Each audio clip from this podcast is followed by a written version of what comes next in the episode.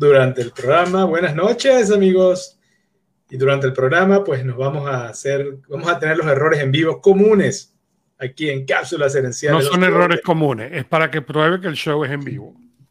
Es, eh, lo podríamos llamar una especie de prueba de vida. exactamente. No bebida. No, no bebida, sino de vida, correcto. Ah, ok.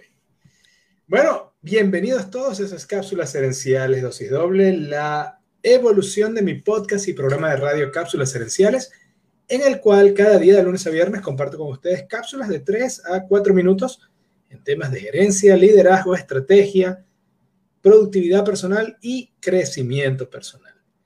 Pueden conseguirnos en YouTube, en Facebook, en LinkedIn, en Instagram y en nuestro grupo en Telegram, el, que, el cual pueden ver aquí al fondo de la pantalla o sencillamente pueden escribir https dos puntos slash slash punto tme slash cápsulas herenciales. Eh, Augusto, bienvenido. ¿Cómo estás por allá? Eh, perdón, es t.me slash cápsulas gerenciales. Correcto. ¿Cómo estás, Augusto? Eh, bien, em, aquí terminando una prueba interesante y eh, ya preparándonos mañana para regresar a New Jersey. Cambiando, volviendo eh, de, Florida a Nueva Jersey. De Florida a Nueva Jersey, así es. Donde, donde bueno, ya te reincorporas a tu, a tu clima común de Nueva Jersey, que es cualquier cosa, todos los días. Que es cualquier cosa, correcto. No creas, el de aquí te pasa igual porque te llueve, te llueve todos los días o sea, sabe que todos los días te va a llover, pero te va a hacer calor, entonces también tiene lo mismo, ¿no? Bueno, y claro, en New Jersey tienes menos cocodrilos. También es cierto. Tienes más Sasquatch y cosas así, anime. monstruos de, de bosque. Sí, tenemos otras cosas y tenemos venados y tenemos otras cosas, pero no tenemos cocodrilos. Bueno, hoy Augusto, eh, quiero explicar un poco qué es el programa. Como les dije en la entrada, eh, Cápsulas Gerenciales sale de una inquietud que yo tuve hace cinco años ya casi, donde yo me daba cuenta que mucho del material de crecimiento personal estaba en inglés, lo cual para mí no, no era un problema porque, pues gracias a mi esfuerzo personal y a las oportunidades que me dieron mis padres, pude aprender este idioma y, y aprender incluso a sentir también en ese idioma. Pero me di cuenta que eh, conocía muchos latinos emigrantes que estaban, eh, que eran empresarios que, que, habían logrado superar una cantidad de obstáculos inmensa para poder ser un empresario latino fuera, eh, donde además en el caso de Bonaire el idioma reinante es el holandés y en segundo, segundo grado el papiamento. Y yo decía, si estos latinos tuvieran acceso a una parte de estas herramientas, sus negocios y su crecimiento personal sería eh, aún mayor. Y con eso aumenta sale cápsulas herenciales. Em, y el tema de hoy tiene mucho que ver con eso, porque el tema de hoy precisamente es liderazgo servidor. Eh, creo que, pues, si tú eres un empresario, incluso si eres un solo prenur, tú tienes una cualidad de liderazgo porque tienes gente a tu alrededor que está siguiendo tu, digamos, tu visión, aun si no están en tu nómina. Lo mismo ocurre también a veces. A veces tienes gente en tu nómina que ni idea, ni, ni cerca está de seguir tu visión. Entonces, el tema es este, el liderazgo servidor. Y quisiera, Augusto, antes de embarcarnos en liderazgo servidor, hablar un poco de cuál es el liderazgo de Command and Control y si es justo decir que aún sigue siendo el paradigma gerencial eh, predominante. Mira, eh, está cambiando, pero yo sigo, yo creo que todavía eh, Command and Control sigue siendo especialmente el paradigma en las empresas más grandes. Y, es una de las cosas que estamos viendo que traen problemas o que han traído problemas con todo lo que pasó post pandemia, ¿no? Post pandemia, hay una cantidad de empresas que están tratando de ejercer eso que tú llamas command and control. O sea, la gente tiene que volver a la oficina porque aquí hay que verlos que cómo trabajan y si trabajan de verdad, a pesar de que sobrevivieron o inclusive en muchos casos tuvieron mejores números en los dos años de la pandemia, pero eso es lo que estamos viendo, ¿no? Y, eh, y lo que estas compañías están viendo es una respuesta en la cual el empleado está diciendo, ok, la semana pasada conversábamos cómo en la parte de recursos humanos están teniendo el problema que la política de recursos humanos aquí en Estados Unidos era, tú mandabas el currículum y ellos te contestaban si les provocaba, cuando les provocaba, les parecía o no les parecía, daba lo mismo, ¿no? Y hoy en día recursos humanos se está encontrando con el problema de que esa política les está acabando con los candidatos, porque inclusive los candidatos que aún están buscando, eh, cuando recursos humanos aplique esas técnicas, muchos deciden que esa no es la empresa donde ellos quieren estar y simplemente no, no está más interesado en seguir en el proceso. Entonces, eso estamos viendo, eso lo estamos viendo a, a todo nivel en realidad, ¿no? Y este concepto de liderazgo servidor era un concepto que hace 10 años mm, era un concepto de vanguardia. Hoy en día es un concepto que ya inclusive si tu empresa no lo tiene, tu empresa se considera anticuada.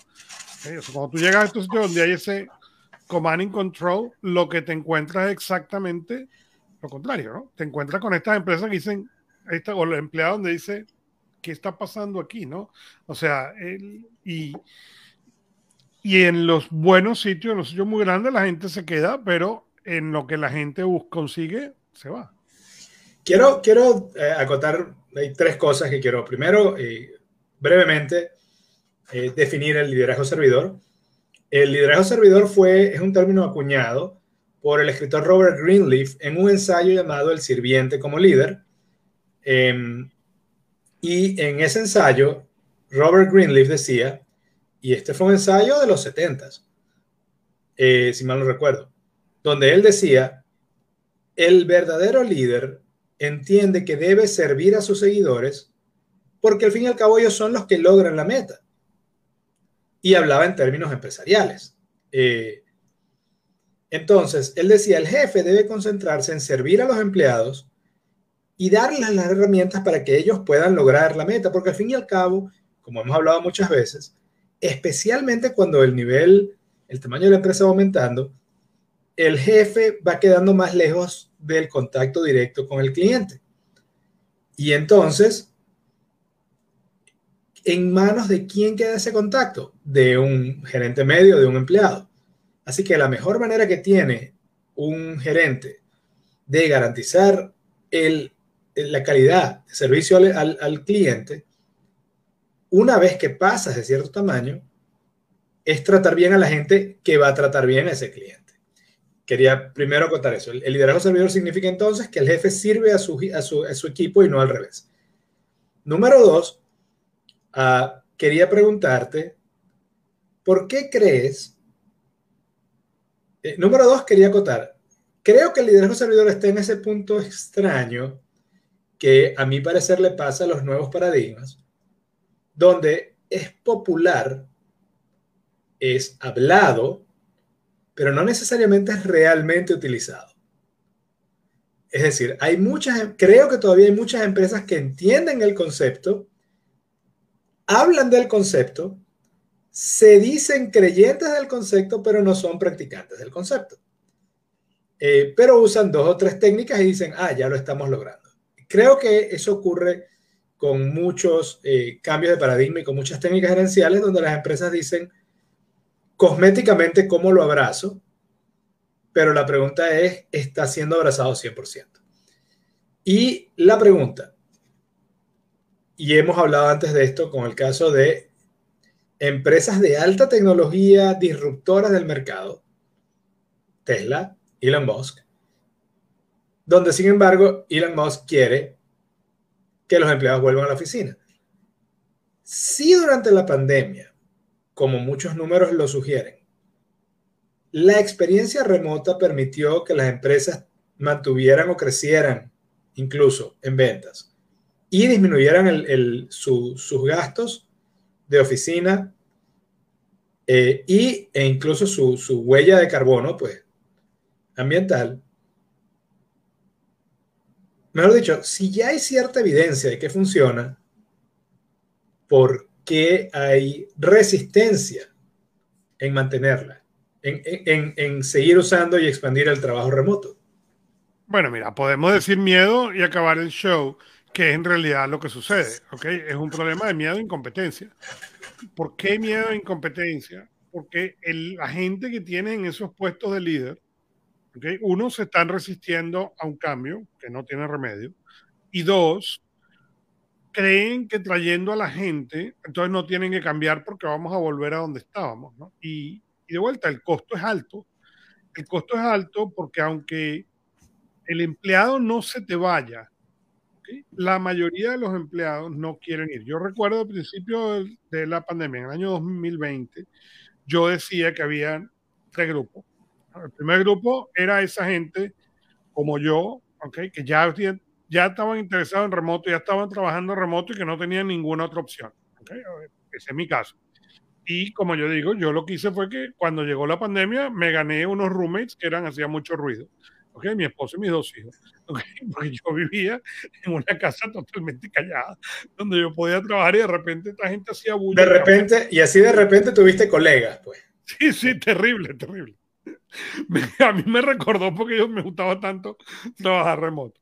Okay. Tienes un segundo grupo, okay, que es el grupo que quiere regresar a la oficina que es el grupo que bien no tiene las, las habilidades o el lugar para trabajar, porque entiendo, yo tengo el, el, lujo de que tengo la oficina y tengo el lujo además de que antes de eso yo podía trabajar con, con una computadora en esta mano y un teléfono en otro y no me importaba. Yo entiendo que mi vida remota empezó en un avión. Entonces yo viajaba con una maleta que tenía dos laptops y esa era mi oficina a donde yo llegara. Entonces, yo empecé a trabajar remoto mucho antes de dejar de ir a la oficina, por, por cuestiones del viaje. Antes de que estuviera, eh, estuvieras un trendsetter, pues tú lo hiciste antes de que estuviera de moda. Bueno, yo era lo que en esa época se llamaba un road warrior en inglés. ¿okay? Yo viajaba 250 mil millas al año. ¿okay? Yo vivía en un avión y tú aprendes a trabajar de ese modo. Y, yo siempre lo digo, yo tenía una batería yo tenía en esa época una computadora HP y yo tenía una batería que era básicamente del mismo tamaño del laptop para que la batería me durara 16, la, el laptop me durara 16 horas.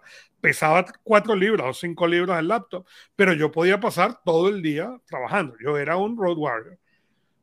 Y entonces, para mí, cambiar de ahí a remoto fue muy fácil. Entonces, tienes esta gente que no tiene necesariamente esa habilidad o el espacio. Y que está loco por volver a la oficina, o que ya estaba loco por volver a la oficina y ya volvió feliz. Y después tienes el tercer grupo, que es el grupo que pensaba que quería ir a la oficina y ahora ha descubierto que no es verdad. Ellos están dispuestos a ir a la oficina, pero no cinco días a la semana. O sea, esta es la gente que está buscando este sistema híbrido, dos días aquí, tres días allá, y, y así lo juntamos. ¿okay? Todo esto está muy bien. El problema está en dónde está la política de la empresa. En mi opinión, muy modesta, las empresas que no están considerando híbrido o remoto están en camino a la muerte. ¿Por qué? Porque el talento tiene cero interés en estar constantemente dentro de la oficina. Y eso no va a cambiar. La mayoría del talento quiere esa flexibilidad que descubrieron y eso no va a cambiar. Entonces, ¿qué va a pasar cuando esta gente no pierda esa flexibilidad? Porque la realidad es que volver a la oficina, de cierto modo, es perder esa flexibilidad. Entonces, y lo estamos viendo, muchas de esas empresas que están pensando, no, hay que todo el mundo en la oficina, todo el mundo tiene que venir aquí, están teniendo problemas para encontrar talento, están teniendo problemas, ¿ok? Porque el talento dice, no, no, pero espérate, híbrido, dos veces a la semana. No, no, no, queremos que todo el mundo esté aquí todo el tiempo. Y hay muchos que simplemente no están dispuestos. Me parece que es súper interesante porque eh, de la palabra que, de lo que tú dijiste, la palabra que más me, me atrae de discusión es el miedo. Eh, el miedo a... Em, si yo soy gerente, ¿cómo tengo poder si la gente no está aquí? Correcto, ah, pero eso es parte del, eh, pero eso no es, pero eso no es liderazgo servidor. ¿okay? Correcto, pero eso es correctamente lo que tú dices, es la pirámide, ¿okay? o lo que habla el libro, la pirámide, y yo estoy parado aquí y ahora yo estoy viendo a todo el mundo. ¿okay? Y, fíjate, y de, y de hecho, Leandro pone un punto eh, interesante, ¿no? Leandro pone, ahora una pregunta, en el tercer mundo, ¿debemos las empresas garantizar la conectividad? Y la respuesta es no. La respuesta ahora es, si tu empleado quieres esa confianza de que yo te voy a dar, yo empresa te voy a dar la, confianza, y yo empresa te voy a dejar trabajar remoto, entonces ahora es tu responsabilidad, ¿ok? Encontrar cómo tú vas a generar las condiciones para que tu trabajo sea mejor. Y lo bonito de eso es que entonces tú realmente le estás dando la oportunidad a cada persona que desarrolle sus habilidades únicas dentro del problema al cual tú los estás contratando a resolver. Y, a veces su, y, su medio ambiente. Claro, en el caso que Leandro comenta, y es, el caso, es un caso especial, que es el de Venezuela, donde eh, uno de los problemas es la electricidad, donde pueden haber apagones ahora al azar. pero los puedes tener en la eh, oficina igual. Pero exacto, eso es lo que te iba a decir. Si se va la luz en tu casa, se va la luz en la oficina, igual en ese momento no pudiste hacer tu trabajo bien si tu trabajo requiere de una u otra manera el uso de tecnología. Eh, es la realidad. Pues. Estamos, estamos de acuerdo, ¿no? Y mm, disculpe el, el, venezuelacentrismo. No, no, pero no es el venezuelacentrismo. Ay, somos, somos venezolanos, tú, yo y pero pues, pero eso es a todos los demás países que nos escuchan. En todo el mundo. Eso no es una realidad exclusiva. Eso no es una realidad exclusiva. Y, por ejemplo, yo no estoy en mi oficina en este momento, ¿ok? Y, pero eso quiere decir que cuando yo me vine, cuando yo me vine aquí, ¿okay? yo tenía que resolver todos esos problemas de conectividad. Entiendo, en mi caso yo soy la empresa, pero, o la empresa es mía, pero el problema de conectividad había que resolverlo. Y de hecho, en mi caso, yo tengo, ¿ok? Unos, o, sea que o, sea que, o sea que esa chimenea que veo detrás no es, no es cierta. Esa chimenea no es cierta, pero... Yo, pensaba que había agregado una chimenea a tu estudio en Nueva Jersey. No, fíjate, en mi caso yo tengo, hablando seriamente, unos devices, ¿ok? En ATT y unos devices en Verizon. Ah, claro, claro, claro. Porque yo tengo que garantizar que a donde yo llegue con mi corotero, yo voy a tener acceso. Bien, si llegué como aquí, hay Wi-Fi, muy bien, me conecto al Wi-Fi y no hay problema. Pero desde el punto de vista, tú tienes que entender dónde estás. Mi, aunque yo soy el dueño de la empresa, yo sigo siendo empleado de mi empresa. Entonces, mi, si yo quiero tener la flexibilidad de poder no estar en mi oficina, entonces yo tengo que asegurar que yo voy a tener esa conectividad. Y una de las cosas interesantes cuando tú empiezas a asignar esa responsabilidad es que entonces la gente se empieza a sentir, ah, ok, o sea que el objetivo es que yo haga el mejor trabajo que yo pueda. El objetivo es que yo dé... No, no que yo esté necesariamente sentado allá. Correcto. Entonces lo que empieza a pasar es el empleado empieza a sentir que tiene y que puede aportar más. Y, por ejemplo, en mi caso, mi empresa es remoto. No hay. nadie tiene un compromiso. Correcto. Nadie tiene una oficina. No hay tal cosa como una oficina y no va a haber tal cosa como una oficina. Hay cero planos. ¿Okay? ¿Qué quiere decir eso? Que toda la gente que trabaja dentro de la empresa tiene que resolver ese problema. Ahora, si nos vamos, por ejemplo, en el caso de Nosby, ¿okay? en Nosby, Nosby es una aplicación que hace eh, to-do, tareas, manejo de proyectos para empresas pequeñas. ¿Ok? Un proyecto, un programa fantástico. ¿Ok? Ellos son totalmente remotos, pero además ellos tienen el remoto extendido, ¿ok? Inclusive a niveles en los cuales ellos tienen empleados en Europa, tienen empleados en Estados Unidos y tienen empleados en Japón. Entonces cubren un, un espectro de tiempo inclusive mucho más complejo. Y la conectividad y todo lo demás depende del empleado. Y cuando tienes ese, ese, en este momento, cuando puedes capturar talento de diferentes usos horarios, el horario de oficina se vuelve incompatible porque el, que es horario de oficina en un lado no va, a funcionar, no va a funcionar en el otro. Entonces la única manera de aprovechar realmente el talento regado por el mundo se vuelve el trabajo remoto y la flexibilidad. Aprovecho de darle un saludo también a Mandy, María Andreina Ponce León, que se acaba de conectar. Muchos saludos y abrazos, nuestra compañera de colegio. Eh, y pues saludos también a, nuestra oyente número uno, mi madre.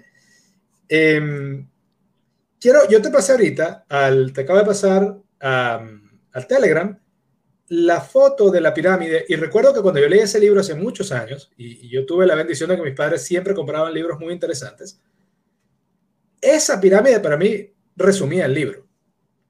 Eh, y claro, lamento no poderlo compartir con, con, los oyentes en el podcast. Si buscan este programa en YouTube, lo van a conseguir.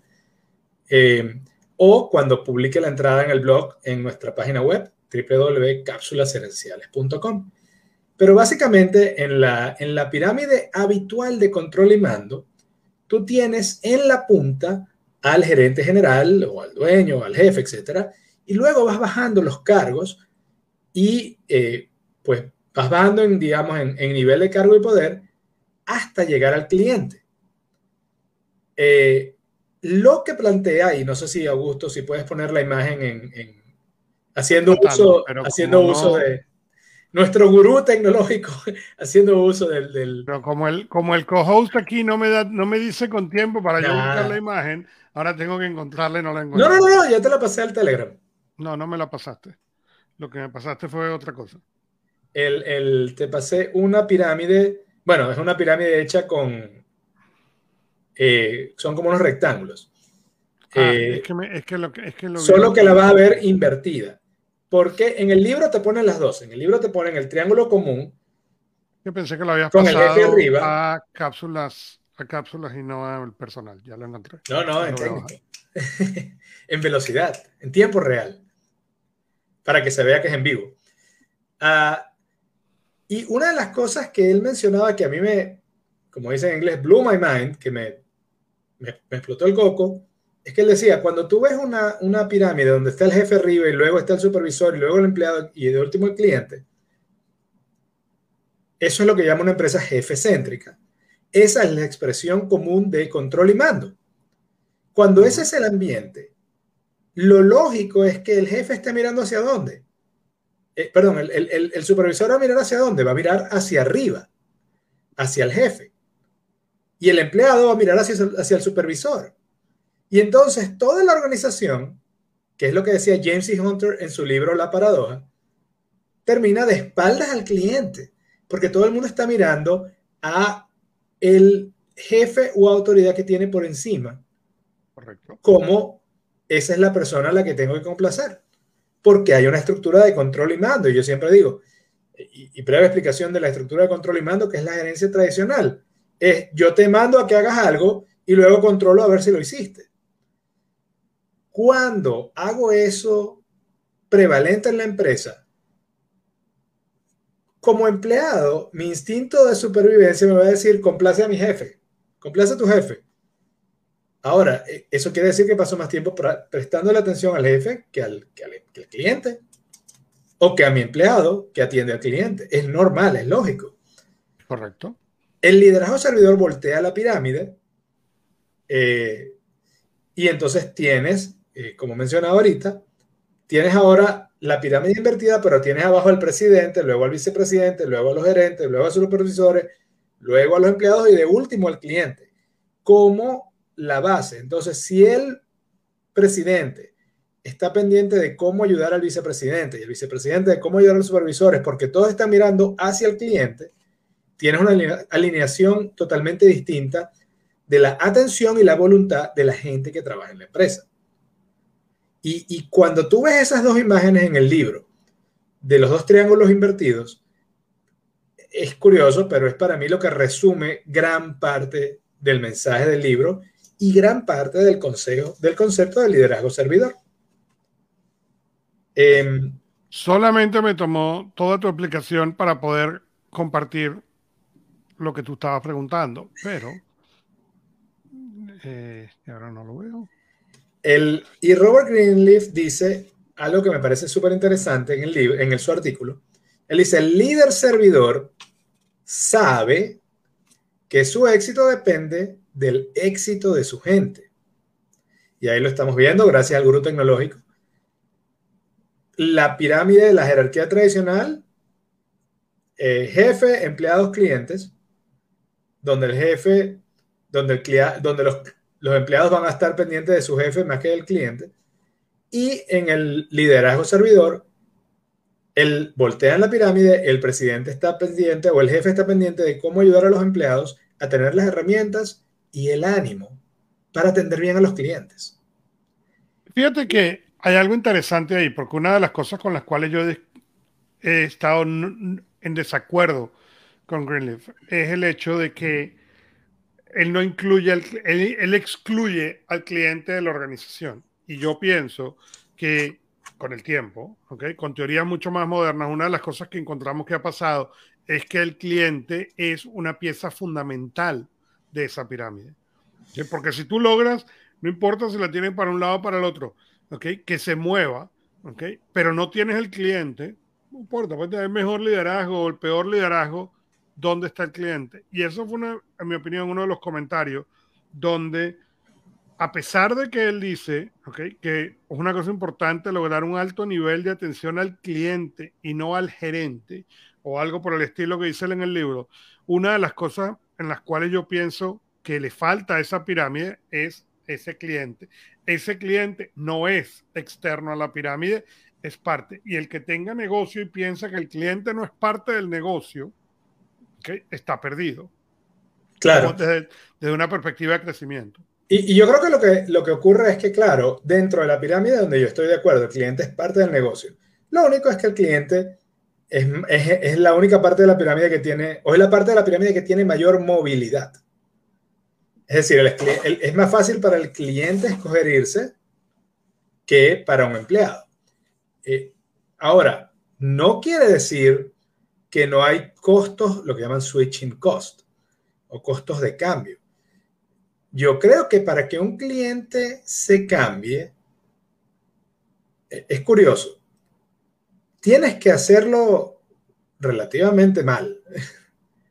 Es decir, si el cliente está acostumbrado a una tasa de servicio y tú mantienes esa tasa de servicio, así no sea supremo, pero mantienes una estabilidad del servicio, yo diría que la mayoría del cliente se queda contigo sencillamente por la resistencia al cambio y el, el amor al status quo. Es decir, es relativamente fácil mantener al cliente leal. Solo tienes que no hacerlo mucho peor. Ahora, si solamente cuentas con eso y sale un competidor que decide hacerlo mejor que tú, ahí empiezas a tener problemas. Porque ahora comparativamente, aunque tú ofrezcas el mismo servicio, ahora estás, ahora eres peor, ahora estás por debajo. En, la cápsula del martes mencioné uh, cuatro diferencias entre el liderazgo servidor y, el liderazgo, y la gerencia tradicional de control y mando. En la gerencia tradicional, el cargo es una fuente de poder para controlar a otros. ¿Ok? Y insisto, es la gerencia que creo sigue siendo eh, dominante. En el liderazgo servidor, el cargo es una oportunidad y una responsabilidad para servir a otros. Correcto. Número dos, en la gerencia tradicional, el jefe concentra el poder y lo usa para mandar a otros a que alcancen la meta.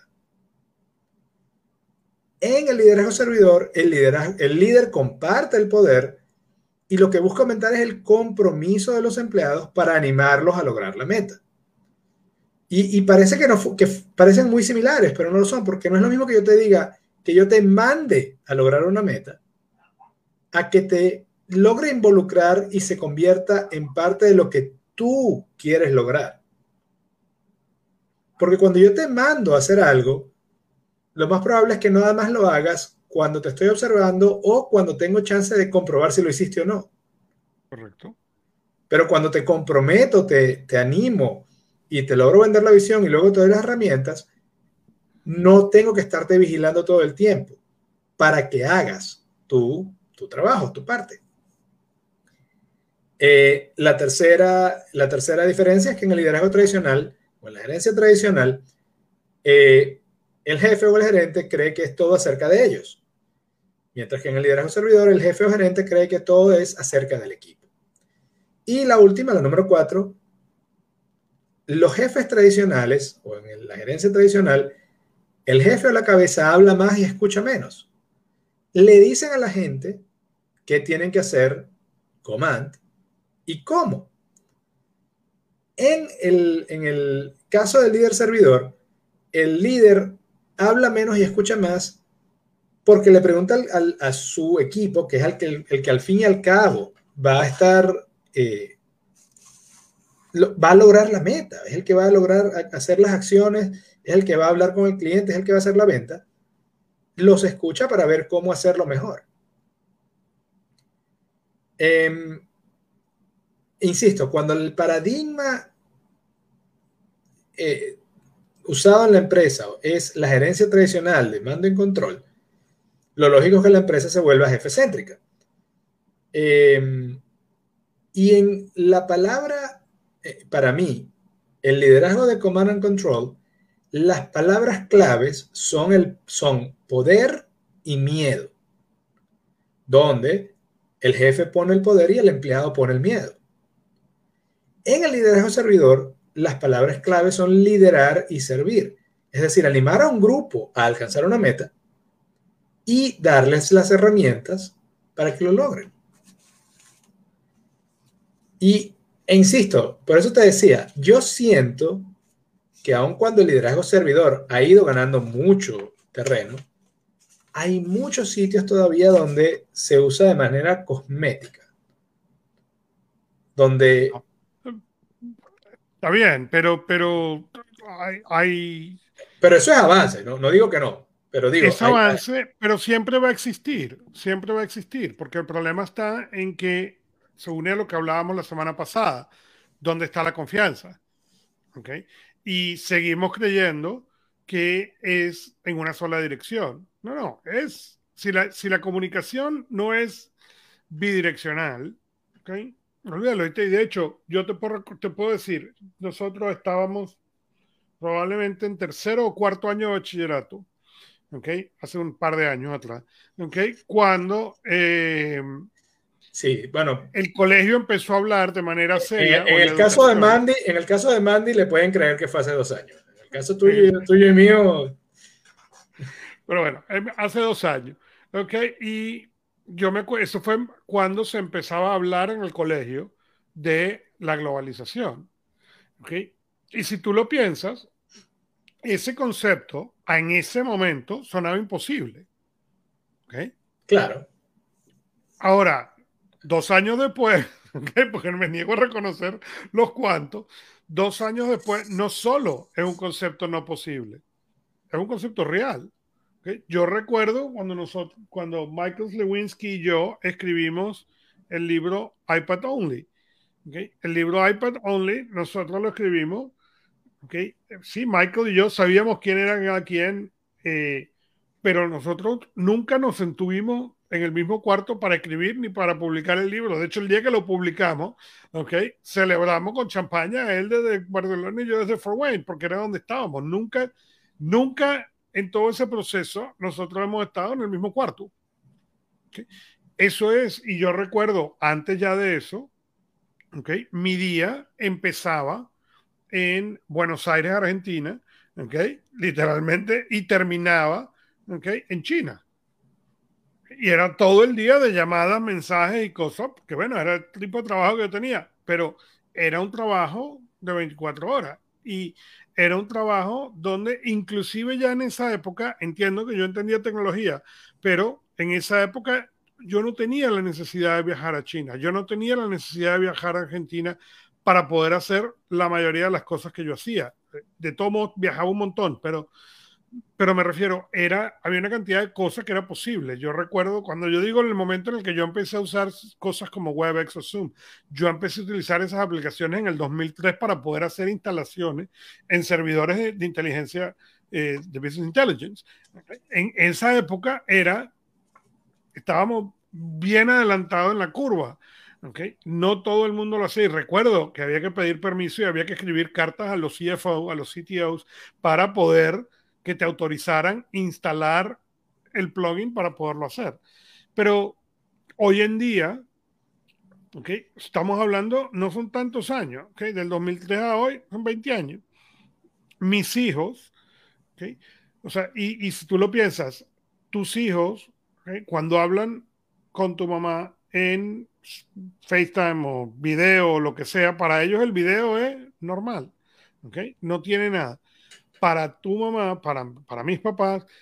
El video es todavía algo complejo, ¿ok? Ellos lo hacen, pero no es fácil, no es natural, ¿ok?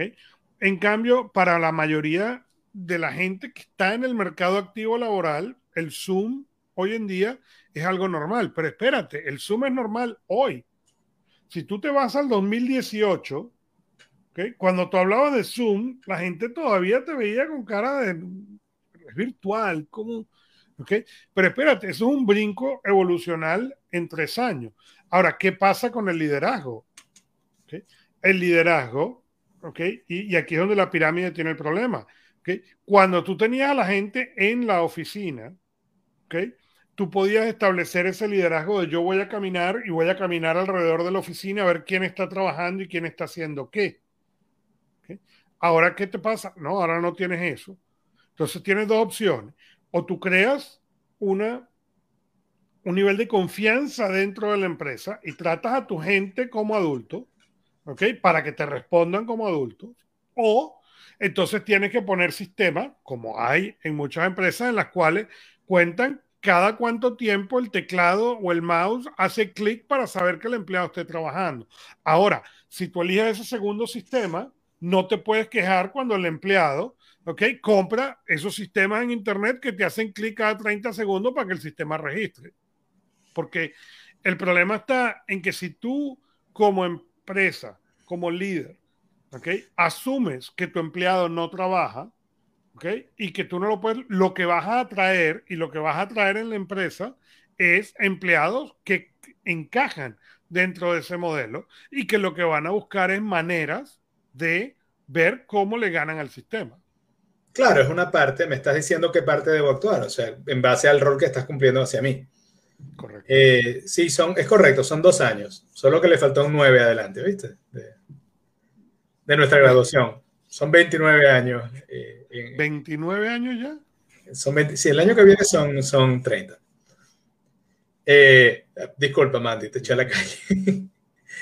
Pero bueno.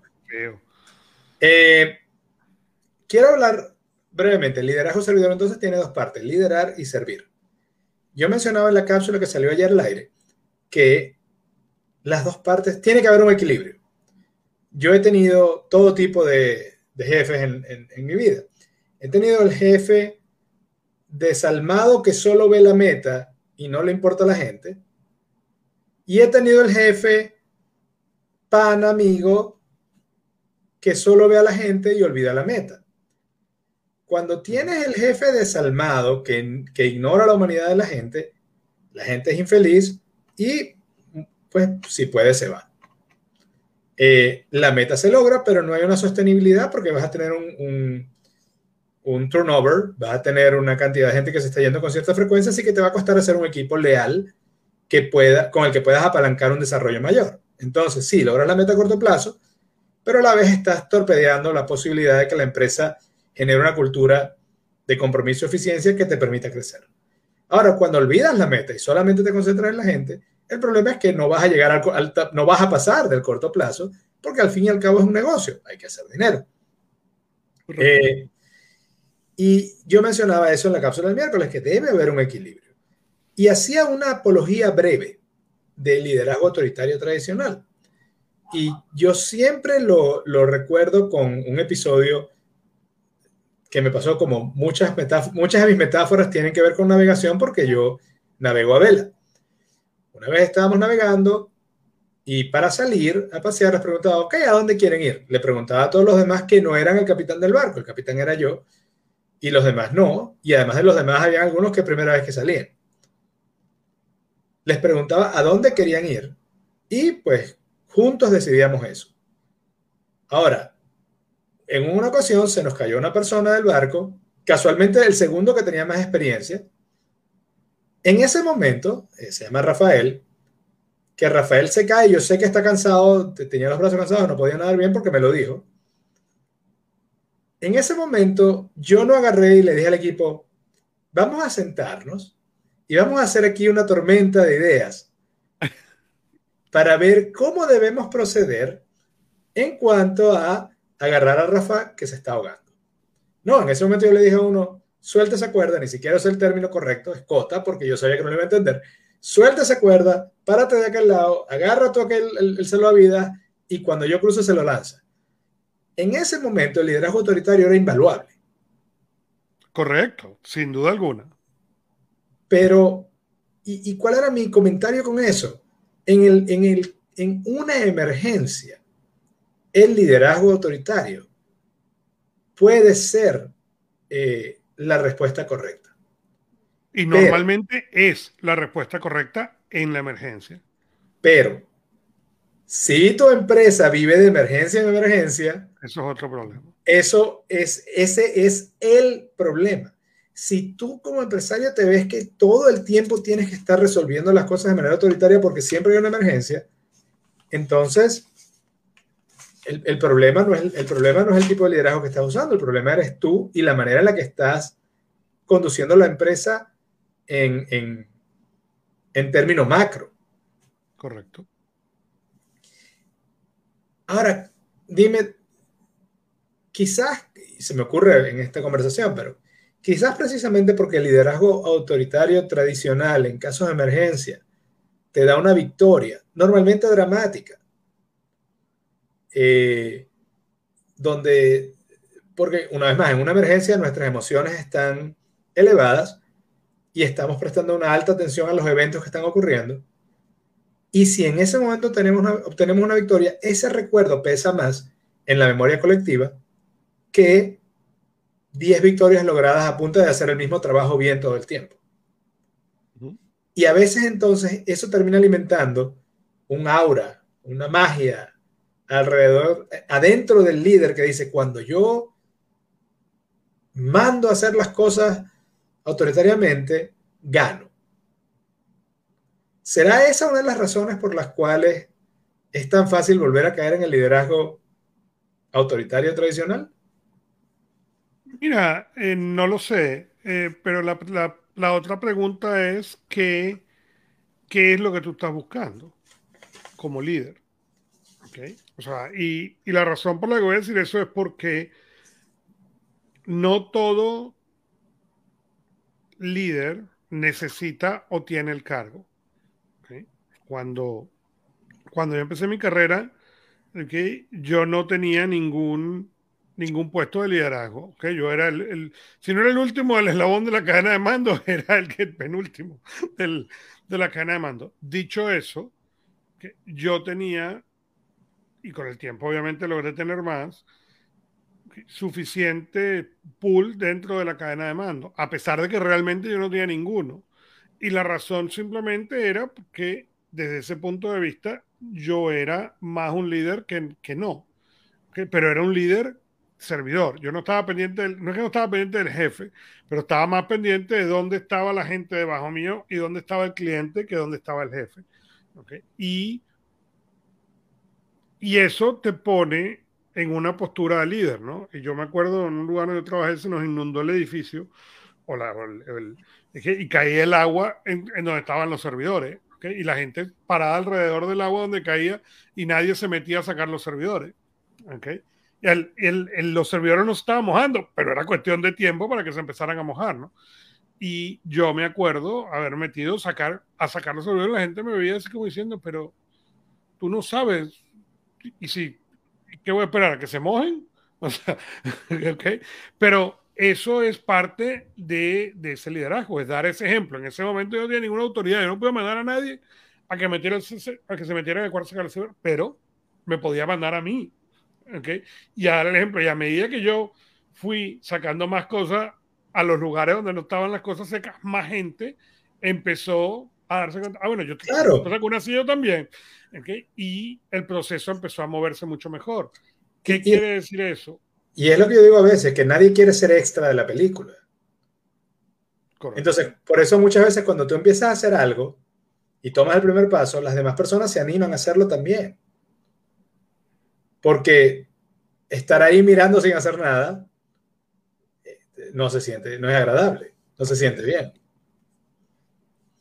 Eh, el día jueves, eh, hoy, en la cápsula que salió al aire hoy, yo hablaba de los millennials y el liderazgo servidor. Em, y yo no tengo, de hecho, yo no estoy seguro, yo, yo estoy, yo soy millennial leash, diría yo, eh, pero no he, sentido, y todos lo hemos visto, que hay muchas veces eh, mucho ataque a los millennials y a su manera de sentir y trabajar, como, y si tú lo ves en la historia, como siempre lo ha habido de una generación a la siguiente. Por eso cuando lo empecé a ver dije, sí, pero esto mismo decían de ustedes antes y so on, so on, so on. Eh, los millennials para el 2025, en unos tres años, van a ser 75% de la fuerza laboral. Correcto. Entonces no se vuelve una cosa de si tienen, si tienen razón o no, o si trabajan bien o no. Son tres de cada cuatro empleados. Punto. ¿Quieres que tu empresa trabaje bien? aprende cómo liderar a tres de cada cuatro empleados. Eh, los millennials tienen cuatro características interesantes. Número uno, quieren tener un propósito en la vida. Número dos, tienen poca tolerancia con el autoritarismo. Número tres, crecieron en un mundo con comunicación constante y frecuente eh, y con, y me atrevo a agregar, con mucho, mucha retroalimentación, con mucho feedback. Y número cuatro, le dan mucho valor a pertenecer a una comunidad. El liderazgo servidor armoniza con esas cuatro grandes características. Vamos con la primera. El liderazgo servidor, el, millennial quiere tener un propósito en la vida. El líder servidor le está recordando constantemente a su equipo cuál es la, meta y por qué la meta es importante. Y así está ayudando un poco a saciar esa hambre de, de propósito que tiene el millennial. Número dos, el millennial no, tiene poca tolerancia con el autoritarismo y el líder servidor no es autoritario, es servidor. Em, número tres, el líder, eh, el millennial creció en un mundo de alta comunicación y feedback constante. Y eso lo hemos dicho muchas veces, que eso de la evaluación anual de desempeño es, una locura cuando la gente tiene la capacidad de, ver en una hora cuántos likes ha recibido en un post. No, no puedes tener un mundo donde puedes evaluar en minutos tu desempeño online, pero tu desempeño profesional va a tomar un año. Bueno, eh, pero volvemos a lo mismo. Una de las cosas que yo no recuerdo, ¿ok? Que se discutiera cuando yo entré al mundo laboral, era cómo era el sistema o cómo se comunicaban las generaciones anteriores con estas generaciones nuevas. Se esperaba ¿okay? que estas generaciones nuevas tenían que aprender a comunicarse con las generaciones anteriores en la manera Anterior. en la cual estas generaciones se comunicaban. Y una de las cosas que ha cambiado, que es interesante, es que estas nuevas generaciones no... No hicieron esa transacción. pero no están interesados en esa transacción. No, pero además, cuando tú lo mencionas, lo que mencionaste ahorita, la generación que estaba entrando tenía que adaptarse a la anterior, pero biológicamente, numéricamente, la generación anterior se va reduciendo, la nueva generación va creciendo. Tiene toda la lógica del mundo que los modelos de comunicación cambien. Bueno, pero además hay un segundo elemento, Fernando. ¿Ok? Si nosotros nos vamos de vuelta a cuando, hace 20 años atrás, ¿ok? ¿Cuál era la velocidad? La velocidad era el fax. Ah, sí. sí. Eh, fax era velocidad. ¿Okay? Que tú podías, y yo recuerdo. Y, antes de eso, peles con los huequitos. Y antes pero correcto, pero no era realmente comunicación instantánea, era comunicación rápida, pero no era instantánea. ¿ok? Hoy en día, ¿ok?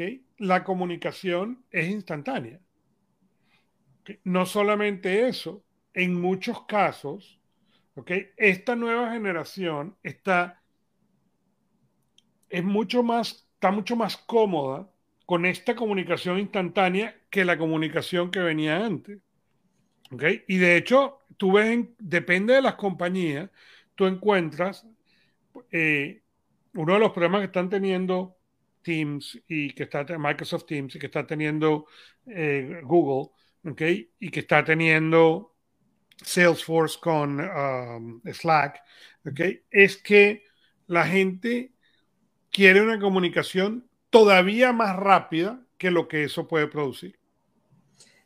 Pero, pero sabes lo curioso, y creo que es lo que, yo, lo que yo estoy sintiendo cada vez más con gran parte de nuestra generación, la siguiente y los jóvenes ahora, es que tú, el modelo está avanzando a comunicación instantánea, sí, pero asíncrona.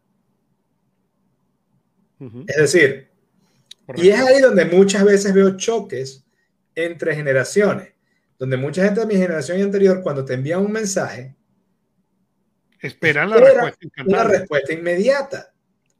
Mientras que gente más joven le llega el mensaje, a lo mejor lo lee y lo ves en azul, los dos ganchitos azules, pero te van a responder cuando crean que es conveniente. No hay esa urgencia de, ah, le tengo que responder ya. Y es increíble cuánto, eh, cuántos problemas eso causa, cuántas discusiones eso causa en ambientes laborales multigeneracionales. el cuarto elemento era el de la comunidad. Como un líder servidor se comunica con frecuencia, le recuerda a la gente cuál es su, misión, cómo, es un, cómo esa misión es valiosa y, em, y no es autoritario, lo que termina ocurriendo es que ese líder servidor crea una comunidad o no la crea, porque es una, una sola persona no crea una comunidad, pero una persona puede foster, eh, hacer propicio al terreno para que la comunidad florezca. Correcto. Eh, y fíjate, pero fíjate, perdón, antes de que, vamos a decir a los padres que están de nuestra generación o más jóvenes que nosotros, ¿ok? Para ellos, uno de los cambios interesantes es los hijos. ¿Por qué? Porque si tú agarras a tus hijos, tú que tienes un rango más interesante que el mío, tú le mandas un mensaje, tú ya haces una llamada a tu hija la mayor y ella te va a levantar el teléfono. Molesta, pero te va a levantar el teléfono. Y espera que eso sea urgente. Correcto. La única razón por la que ella está dispuesta a levantar la llamada es porque ella está asumiendo que la llamada es urgente. Si tú ahora haces la misma llamada a tus dos hijos menores, ¿ok? No saben ni cómo contestar el teléfono, ¿ok? O sea, ellos pueden jugar Roblox, pueden mandar mensajes, pueden grabar en el teléfono, pueden desconfigurarlo, pero cuando tú les das la llamada, se quedan viendo diciendo, pero ¿por qué? Ellos pueden hacer un FaceTime, pero una llamada de voz no la entienden. Tú llamas a mi hijo al teléfono y, y mi esposa tiene el teléfono y él lo primero que hace es marcar para FaceTime, porque él la comunicación cara a cara la entiende, pero la comunicación de voz tiene cero sentido en su, en su mundo. ¿Okay? No, y Ahora bien, como dices tú, si yo llamo a María Fernanda, si llamo a María Fernanda, tanto así que yo a veces le pregunto, hey, ¿te puedo llamar? Correcto. Porque al, al yo llamarte, yo estoy forzándote a una comunicación instantánea en, mis términos. Correcto. Y eso no es bien recibido cuando la otra parte, como dices tú, tiene un canon distinto de comunicación. Pero lo que no hemos logrado traducir es que ese mismo canon de comunicación se traduce a nivel laboral. ¿Okay? Bueno, voy a decir que hay mucha gente que no lo ha logrado entender todavía a nivel personal, pero ese mismo canon se traduce a nivel laboral. Y mientras más en edad tecnológica, ¿ok? Conste que la edad no tiene que ver con los años, sino con la edad tecnológica, ¿okay? Porque cuando tú miras, por ejemplo, a mis padres, mi papá tiene 170 años de en, en, años tecnológicos y mi mamá tiene 60. ¿okay? Mi mamá está dispuesta a probar y a tratar de configurar y a tratar de arreglar sus electrónicos. Mi papá en el momento que le sale un mensaje o que él hizo clic y no hizo lo que él esperaba, él se, se congela, coge el otro device y te manda un mensaje. Se trancó la computadora. ¿Qué le pasó? O, un mensaje en una botella. Sí, sí, te manda, te manda un mensaje por el teléfono, te manda no sé. Bueno, papá, dale al, dale al botón de Windows, al, menú de Windows. Mi computadora no tiene menú de Windows. Y ahí empieza el soporte técnico. No, pero eh, eh, en verdad es muy curioso verlo, cómo están, e insisto, ¿no? Cómo la generación anterior eh, piensa o pretende que las reglas de comunicación deben ser basadas en su comodidad, cuando la realidad es que van a ser superados en número a la brevedad posible. Entonces, eso creo que si, si vas a hacer, si... Eso es un, uh, digamos, una razón más para mantenernos jóvenes de mente y estar dispuestos a cambiar la manera de comunicarnos. Pero sobre todo, si tú, y, mi mensaje de la cápsula que se veía era muy sencillo, si tú aspiras a tener una posición gerencial en, en la empresa en los próximos cuatro o cinco años, tú necesitas aprender a gerenciar millennials. Y eso quiere decir comunicarte como ellos y liderar de la manera que es aceptable para ellos. Porque no, es inevitable que ellos, que los millennials, sean o seamos, no sé en qué caigo yo, la mayoría de la fuerza laboral. Es, sencillamente una progresión numérica en el tiempo.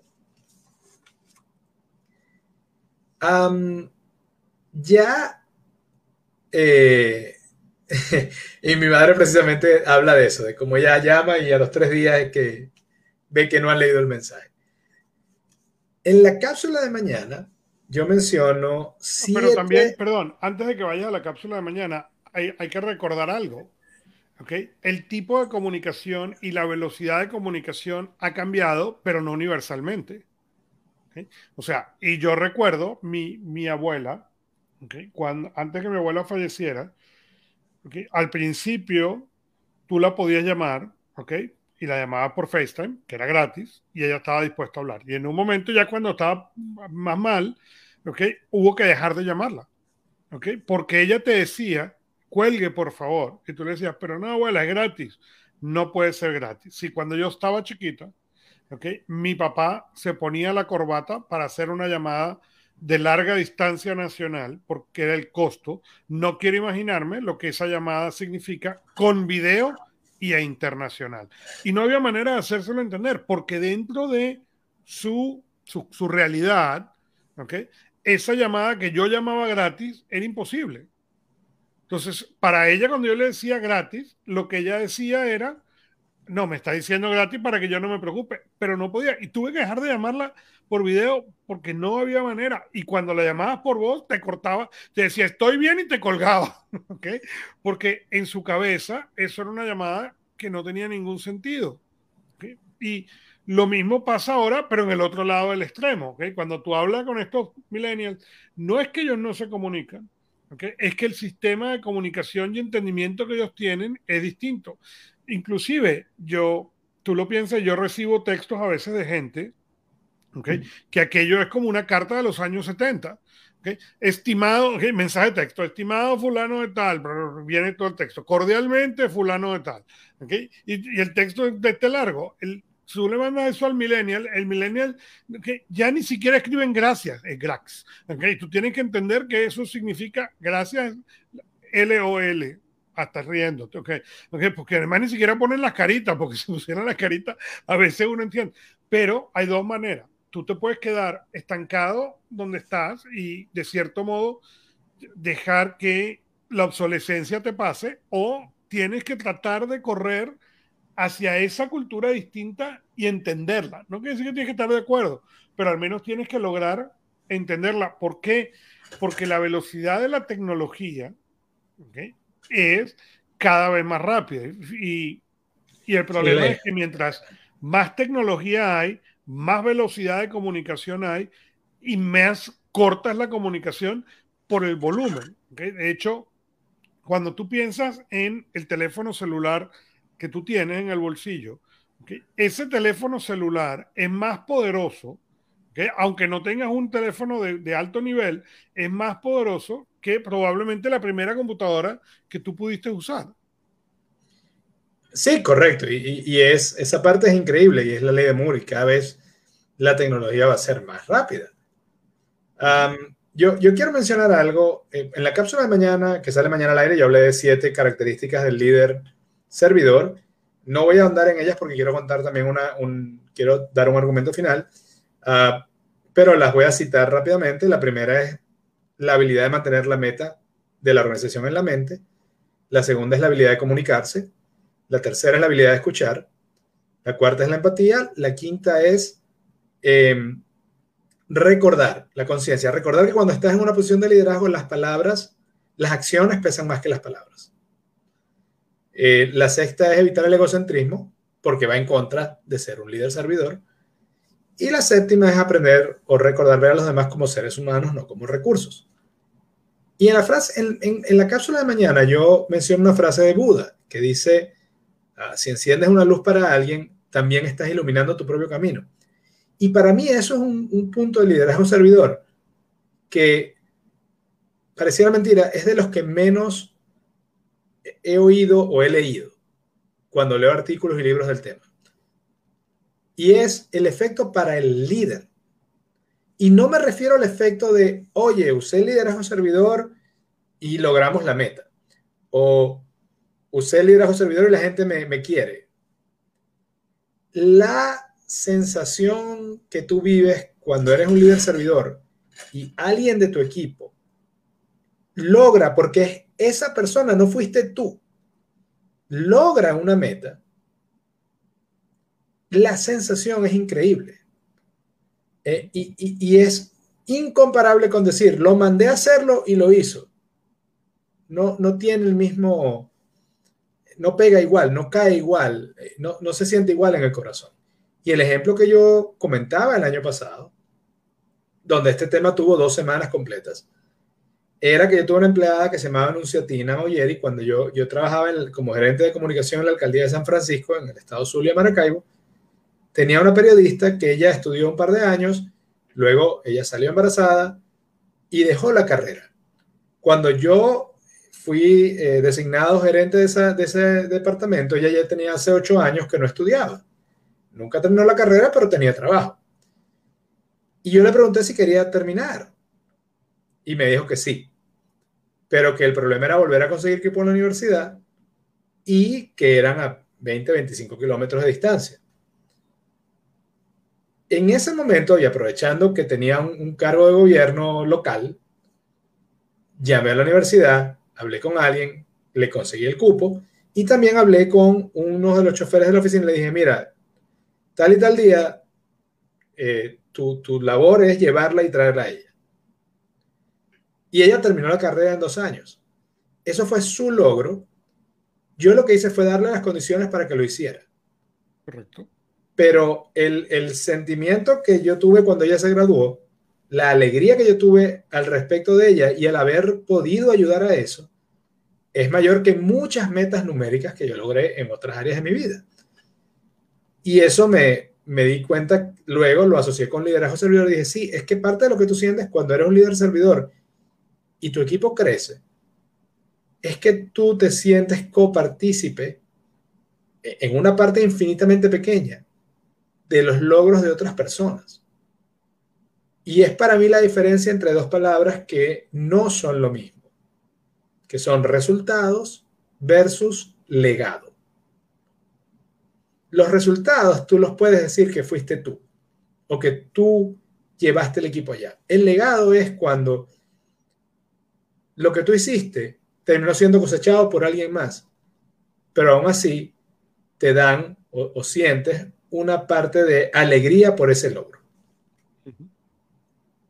Entonces creo que eso me parece curioso que casi nadie habla de cómo se siente el liderazgo servidor cuando, cuando pasan esas cosas, cuando, cuando esa persona a la que tú estás liderando logra una meta y hasta se va, como dices tú. ¿Te acuerdas del caso de la muchacha que quería hacer música? pero, pero no se habla porque el líder servidor no lo hace con la intención del, crédito, simplemente lo hace. Y, y, por eso no, no se habla, ¿no? O sea, simplemente no es algo el, verdadero líder servidor no lo está haciendo como, o sea, está haciendo como dices tú, pensando en ayudarla a ella, no pensando en, mira qué bueno soy yo. Y entonces, por esa razón, esas historias tienden a, a quedar ahí sin que nadie, sin que nadie lo sepa. Correcto, yo, y yo por eso digo, el, por eso lo digo una vez más, el mérito es de, de denuncia Tina. Pero el ser parte de la historia de éxito de otra persona es un sentimiento increíblemente hermoso. Correcto. Y, lo recomiendo, lo recomiendo altamente, no porque es tu logro, no es tu logro para nada, pero está siendo parte de la historia de éxito de alguien, es, es, muy gratificante, mucho más que muchas metas numéricas, aunque parezca mentira. Y así llegamos al final. Augusto, ¿algo más con el liderazgo servidor? No, eh, como tú dijiste, creo, creo, que hemos dicho, hemos dicho bien y hemos dicho esa cápsula. Yo recomiendo esa cápsula donde está el listado de las cosas que tiene ese líder y revisar cuáles aplicamos y cuáles no aplicamos.